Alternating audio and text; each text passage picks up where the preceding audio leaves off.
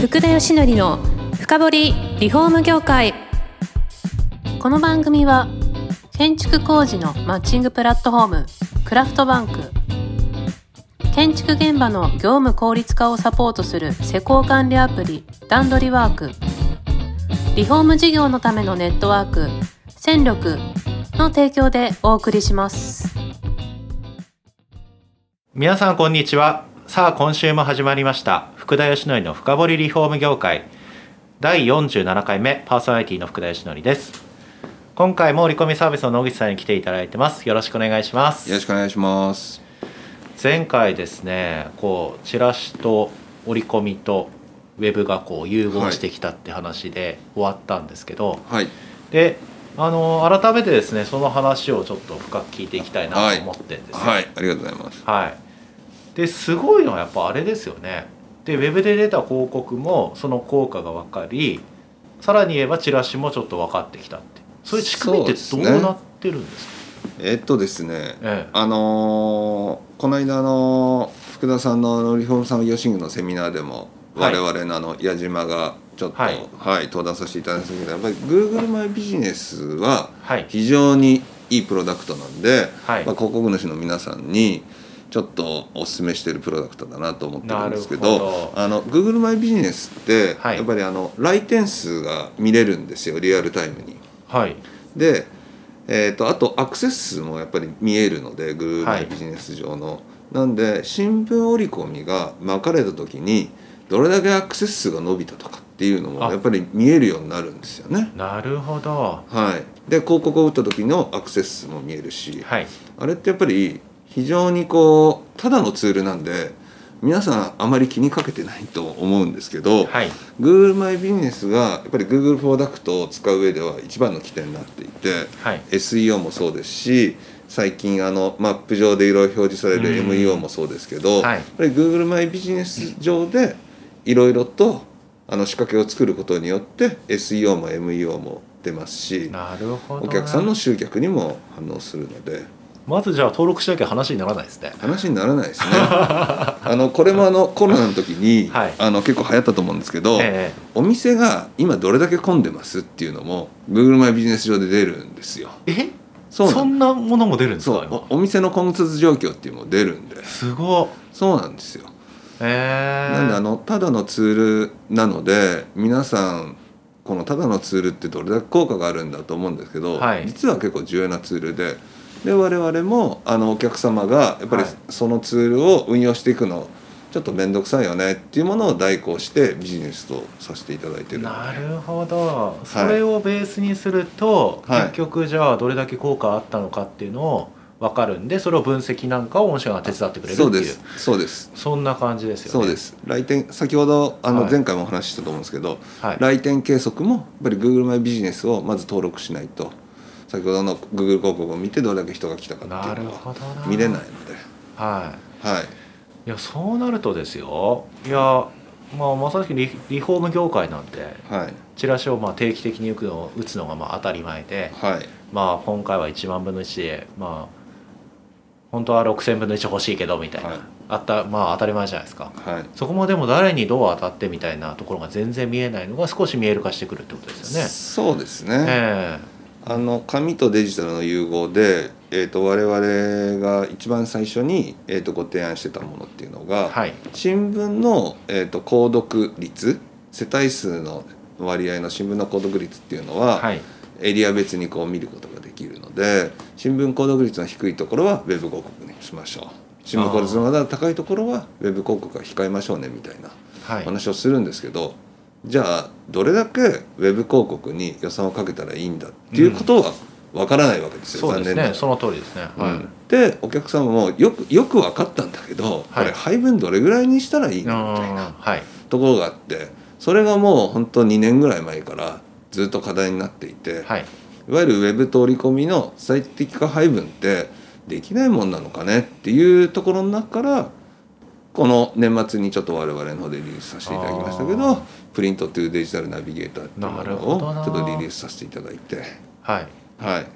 であの折り込みとウェブの来店シミュレーションができるっていう AI ツールを発明した一つのきっかけになりましたなねるほど例えば月々、まはあ、い100万円使ってたと、はいじゃあそれがどういう配分でやればいいかっていうのが分かってくるってことですねそうですね逆に言えばですよ、はい月に例えば100件の問い合わせが欲しいとはいじゃあいくら使ったらいいかみたいなのも分かるわけですかわかりますねあそれも分かるんですねわかりますあのデータベースを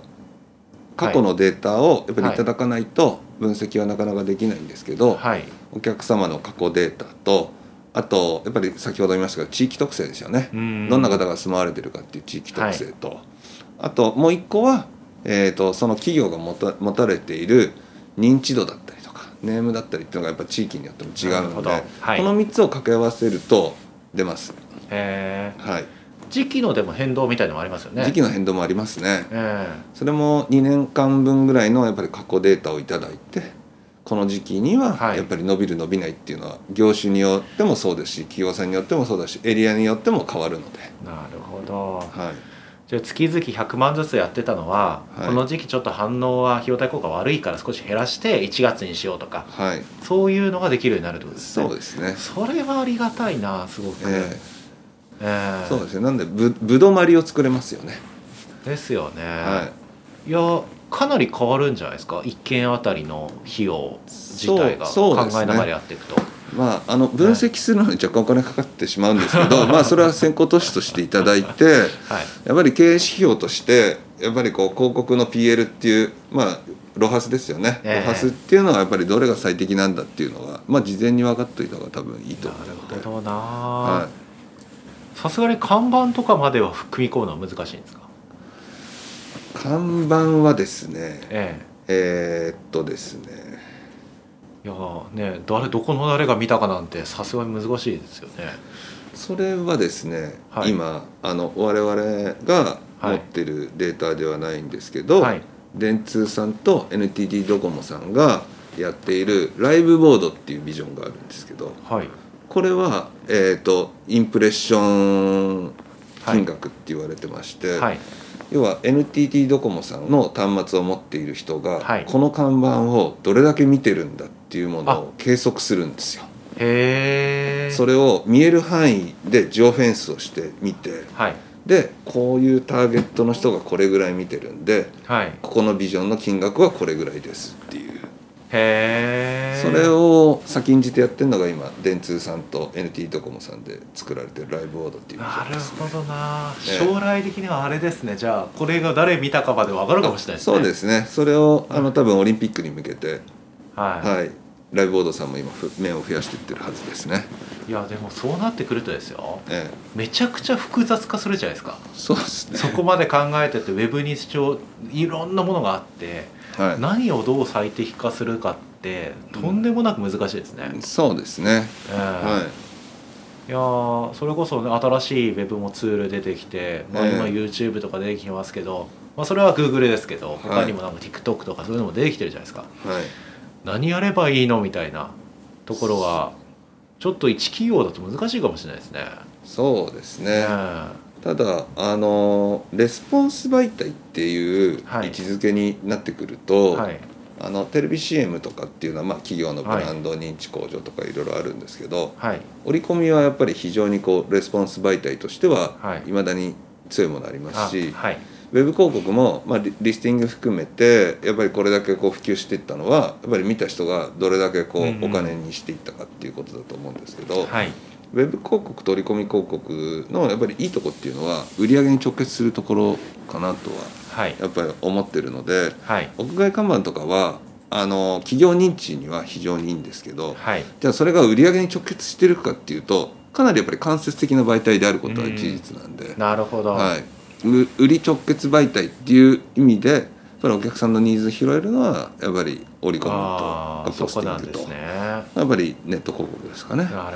ここは間違いないなと思いますね。改めてちょっと聞きたいんですけど、はいやっぱ折り込みもう間もなく100年じゃないですか。は効果的に折り込みをするっていうのもなんか多分いろんなノウハウあると思うんですよね。い、はい、あのー多分皆さんなんとなくこうまあ織り込むかみた いなそう、そうです、ね。感じでやってるんですけど、はい、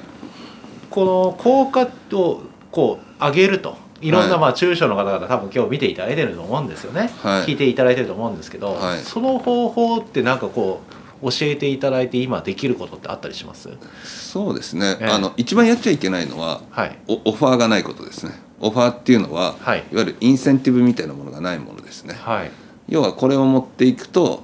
まあ、何パーセント引きになりますとあか何かええもらえますとか、はいそういうのがないとやっぱりあの反響難しいかもしれないですねああそうかそれを見てなんか得するみたいなものを折りそのチラシ内に入れないとそうですそうですああそうなでるすほどそれとあとこう折り込みの、はいえっ、と一個ちょっとこれ厳しいところを僕もお話しするんですけど、はいあの人の態度変容っていうのはちょっと折り込みでは難しいんですよはい要は、えー、とこのお店は昔から知ってますはいでも折り込み巻きました行くかっていうと実はなかなかうんそのイメージを変えるっていうことは折り込みではなかなあーかできなくて、なるほど、うんはいでもいつも知っているこのお店が今日こんなものがついてるから行こうとかこんな安くなってるから行こうとか、うんそういうものはものすごく強いんでやっぱりこうイメージを変えていくブランドを上げていくっていうのは別の広告書の方がいいですしはいでも瞬間的に数字が欲しい売りを上げたいっていうのはやっぱり折り込みの特性だうったりとかっんていうことなんでやっぱりなるほこうブランディングを他のメディア他のやり方ではいやりつつやっぱり最後実を取りに行く時に折り込みをうまく活用していくっていうやり方がえー非常にいいかなと思いますね。なるほどなはいやっぱり何かあれあるんですかね最近こうこういうやり方がよりいいみたいなそうですねはい最近でもないんですけど、はいやっぱりあの俗入テレビ連動型っていうのはいいですね。えーはい、例えばこうテレビで、はいえ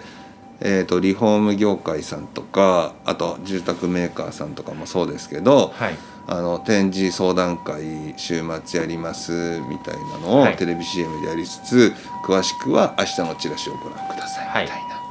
でテレビ CM はやっぱりいまだ企業のブランド認知とかっていうのは強いので、はいやっぱりそこでブランドを醸成させていって、はい最終的には手元に来る折り込みでその最後の一押しをしていくっていう。うんやっぱりやっぱりここれはあのちょっと前から皆さん使ってる手法ですけどはいいまだ効く手法だと思ってますし、なるほど、はいまだ皆さんやられてますね。まあ都心部だと難しいかもしれないですけど、はい地方だと全然意外と安くテレビ CM できたりしますからそうでねすね。はい、い。そこは合うでしょうね、ええ